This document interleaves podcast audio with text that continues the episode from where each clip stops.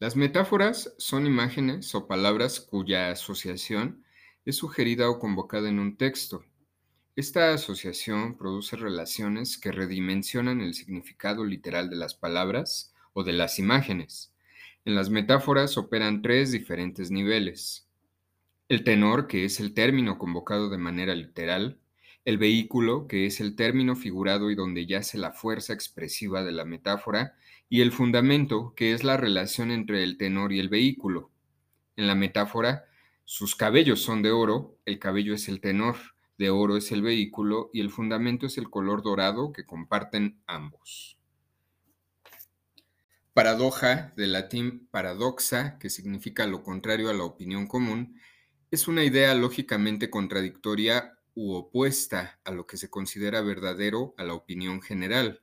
También se considera paradoja una proposición en apariencia falsa o que infringe el sentido común, pero no conlleva una contradicción lógica, en contraposición a un sofisma que solo aparenta ser un razonamiento válido. En la retórica es una figura de pensamiento que consiste en emplear expresiones o frases que implican contradicción. Las paradojas son estímulos para la reflexión, y a menudo los filósofos se sirven de ellas para revelar la complejidad de la realidad. La paradoja también permite demostrar las limitaciones de la comprensión humana. Algunos ejemplos de paradojas son, ¿qué fue primero, el lenguaje o el pensamiento? Algo así como el huevo o la gallina, o la famosa paradoja del tiempo y del abuelo, la famosa paradoja de los gemelos. Bienvenidos a otro episodio de Arte y Psicología en el que mm, voy a retomar estos dos temas que tienen que ver más bien con la cuestión del lenguaje, con la, con la figura retórica. Voy a retomar esta, estas dos palabras, paradoja y metáfora, a partir del tema anterior, a partir de que yo indiqué aquello de los dos hemisferios del cerebro y que uno era lo práctico y el otro era lo imaginativo. Y al final de, de este episodio anterior yo mencioné estas dos prácticas como una manera de practicar, como una manera de entender, como una manera de ejercitar el estar en el centro, el llevar a cabo el funcionamiento de ambos hemisferios del cerebro y de esta manera estar en equilibrio, estar en un, pues en un buen equilibrio, no irse ni tanto al lado práctico únicamente, es decir, a aquello que ven los sentidos, ni tampoco quedarse solamente en lo imaginativo, aquello que, solo se puede evocar a través de pensamientos, a través de abstracciones. Esa, es esa la razón que yo decido dedicarle este podcast a la metáfora y a la paradoja. Eh, voy a tomar aquí algunos elementos de, lo que es la metáfora, que ya dije ahorita en la introducción con lo que abrí el podcast del día de hoy. Me parecieron interesantes, por ejemplo, Redimensiona, hablando de la metáfora, redimensiona un significado literal. Por ejemplo, la cruz es una metáfora visual. Mucha gente ve la cruz y de inmediato lo simboliza con religión o con Cristo. O inclusive, bueno, yo estoy hablando de la cruz que, que, tiene que ver con, con precisamente con los símbolos católicos, pero también hay quien igual cruz solo lo, lo relaciona, por ejemplo, a alguien que ya murió el cruce precisamente entre una línea horizontal y una línea vertical. Y este lugar en donde chocan, este lugar en donde se entrecruzan, simboliza precisamente el presente, siempre es el presente. La línea horizontal simboliza tiempo, la línea vertical simboliza el ser. La línea vertical, obviamente, hacia arriba, tomando como si fuera una flecha hacia arriba, significa el crecimiento a nivel del ser. Eh, esta línea también horizontal que la flecha tendría que estar a la derecha significa el paso del tiempo. ¿Qué es? Pues es precisamente ese cruce entre el ser, entre el nivel de ser de un ser humano y el paso del tiempo. A mayor tiempo, mayor nivel de ser. Aquí estamos hablando de una metáfora visual. Me parece un ejemplo verdaderamente hermoso esto de la cruz y esta metáfora. Pero es necesario para entender esto, pues tener un poco de apertura a nuevas ideas, como, como lo decía ahorita en relación a la paradoja, que ahorita voy, voy a ese tema. Esta manera de leer las imágenes o de leer el lenguaje a través de una metáfora o a través de una paradoja desafía la opinión común, desafía el sentido común, desafía todo aquello que las masas entienden y aterrizan demasiado rápido. Otro ejemplo de metáfora es el tiempo. Eh, el tiempo se simboliza precisamente con esta línea horizontal que siempre va a la derecha. Esta línea puede ser una metáfora del tiempo, pero también un reloj o también un círculo. Eh, la siguiente frase me parece una poética metáfora también de lo que es la muerte. Dice lo siguiente, mi reloj se ha roto, estoy listo para partir. Igual, se, se, están... Lo que me lleva a deducir y a comprender y a estar completamente de acuerdo con la siguiente frase. El lenguaje es sinestésico. Que este nodo de Borromeo, eh, igual voy a retomar algunos conceptos que ya dije al abrir el programa. Y acerca de la paradoja mencioné que era contrario a la opinión común. ¿Cuántas veces he dicho en lo que es el conocimiento de cuarto camino que la conciencia no es para las masas, sí en cambio para las individualidades? Por eso alguna vez he mencionado que todo esto de hacer marchas, todo esto de ir y desahogarse a través de romper objetos, a través de dañar a terceros, no sirve de nada y denota en sí no conciencia, sino inconsciencia precisamente. Pues un elemento de la paradoja es que casi siempre va a ser contrario a la opinión común. No cualquier persona va a estar dispuesta o va a estar abierta a tratar de entender esta paradoja. Otro elemento es que aparentemente es contradicción. Decía yo también en Pensamiento de Cuarto Camino, el ser humano mecánico piensa lógicamente, el ser humano consciente piensa psicológicamente. Quizá a veces con el lenguaje podemos estar contradiciéndonos en apariencia, pero en la realidad y si se escarba un poquito más, vamos a darnos cuenta que no. Cuarto Camino menciona o maneja muchos conceptos así. Acabo yo de proponer el podcast que se llama sí es negativos y no es positivos. Esto pudiera ser una frase paradójica, pudiera llegar a sonar como una frase contradictoria, que, tiene, que es una total locura, que tiene elementos de contradicción. Sin embargo, no es así. En aquel podcast expliqué perfectamente por qué. Otro elemento de la paradoja es que tiene estímulos para la reflexión. También he mencionado aquí muchas veces lo que es pensar y lo que no es pensar.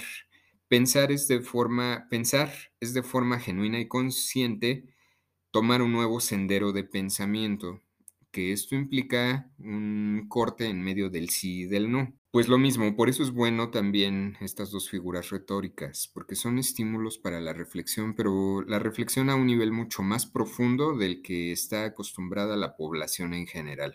Es agarrar la frase, es tratar de entenderla y a partir de ahí, pues como hacer una introspección hacia nosotros mismos. Esto nos va a devolver mucho sobre nosotros mismos. Hay una frase que dice que cuando yo leo un libro, el libro también me lee. Pues lo mismo con, con la paradoja o con la metáfora. Si yo soy capaz de leer una paradoja y una metáfora y tratar de buscar y entenderle el significado profundo, esto va a leerme bastante a mí, es decir, me va a reflejar bastantes características propias por ejemplo, que tengo paciencia, que tengo capacidad de abstracción, que tengo capacidad de introspección y, e infinidad de, características psicológicas. La paradoja también permite demostrar las limitaciones de la comprensión humana, pues sí, obviamente, ¿no? Si tengo yo la paciencia de leer qué es la paradoja, formular ejercicios de, paradojas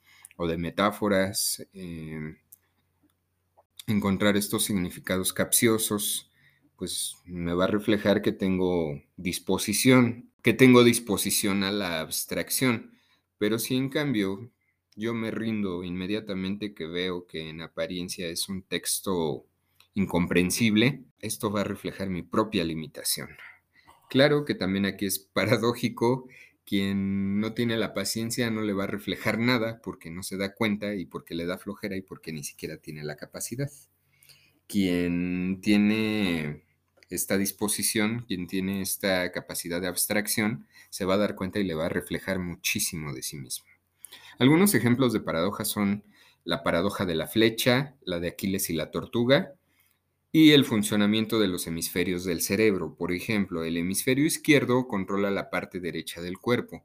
Elementos de contradicción, ahí está. El hemisferio, derecho controla la parte izquierda del cuerpo.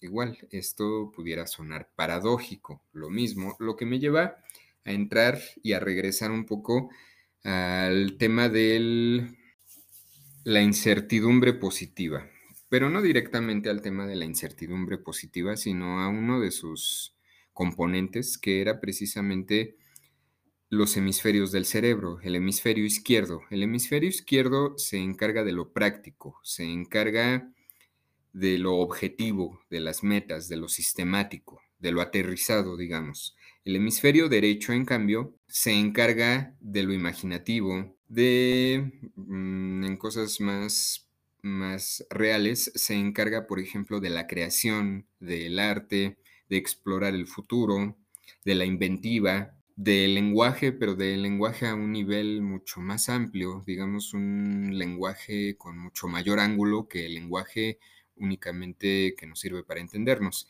Y aquí es donde entra la paradoja, aquí es donde entra la metáfora, aquí es donde se combinan ambas. ¿Por qué? Eh, digamos que con el hemisferio izquierdo lo que vamos a ejercitar del cerebro al formular una metáfora, al leerla o al formular una paradoja o leerla, pues es la parte más objetiva de ese mismo lenguaje, de las palabras esta computadora llamada cerebro que prácticamente ya trabaja sola a nivel de lenguaje, ya habla, ya no tengo que estar pensando qué es lo que tengo que hablar para hablar, es decir, a niveles pragmáticos en relación a la retórica o en relación a las reglas del español, ya no tengo que estar pensando cómo es que planteo un verbo, cómo es que conjugo una oración.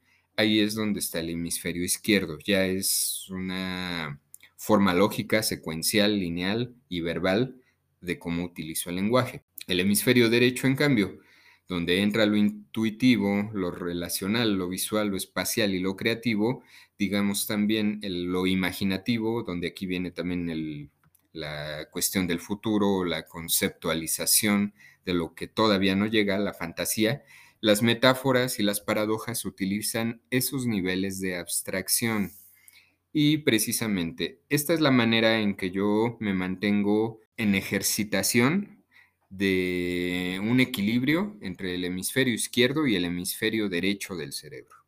Aquí está, así de sencillo. Es interesante, claro que es bastante, bastante interesante en relación a, a las paradojas mismas y a las metáforas, pero también en relación a adquirir el hábito de volverse un poco más analítico más capcioso para nuestras propias decisiones, para nuestro propio concepto de lo que queremos, de lo que somos, de lo que queremos de la vida, de lo que esperamos de la vida y no estar anclados nada más, decía yo, varias veces lo he dicho, no estar nada más anclados en uno de los dos extremos, tanto en estar formulando pura fantasía tonta, pura fantasía infundada, y estar volando y creerme mis propias mentiras, pero tampoco ser tan cuadrado que no pueda yo salirme un día de la cuestión que ya aprendí y que ya sé que así es y que no pueda yo tratar de ser más creativo. Precisamente para eso nos sirve tratar de entender las paradojas o las metáforas, porque es una manera de adquirir el hábito de pensar más allá de la forma en que las masas piensan en que es aterrizado y es poco profundo y casi no hay reflexión. Eh, redes sociales, arte y psicología, Twitter, Facebook, Instagram, WhatsApp, el número es 771 35 65 300. 771 35 65 300. Me despido recomendando un libro que me gusta mucho, una frase muy corta que sin embargo habla del lenguaje y por eso la elegí el día de hoy. Este libro se llama, eh, en español se llama El Imperio de los Topos. En inglés, el título original es Duncton Wood, lo que significa el bosque Duncton. Este libro me, me, pareció una fábula, una fábula complicada de leer, fábula porque es para adultos, fábula en el sentido de que pues son animales, pero es una fábula para adultos porque no es un cuento fácil.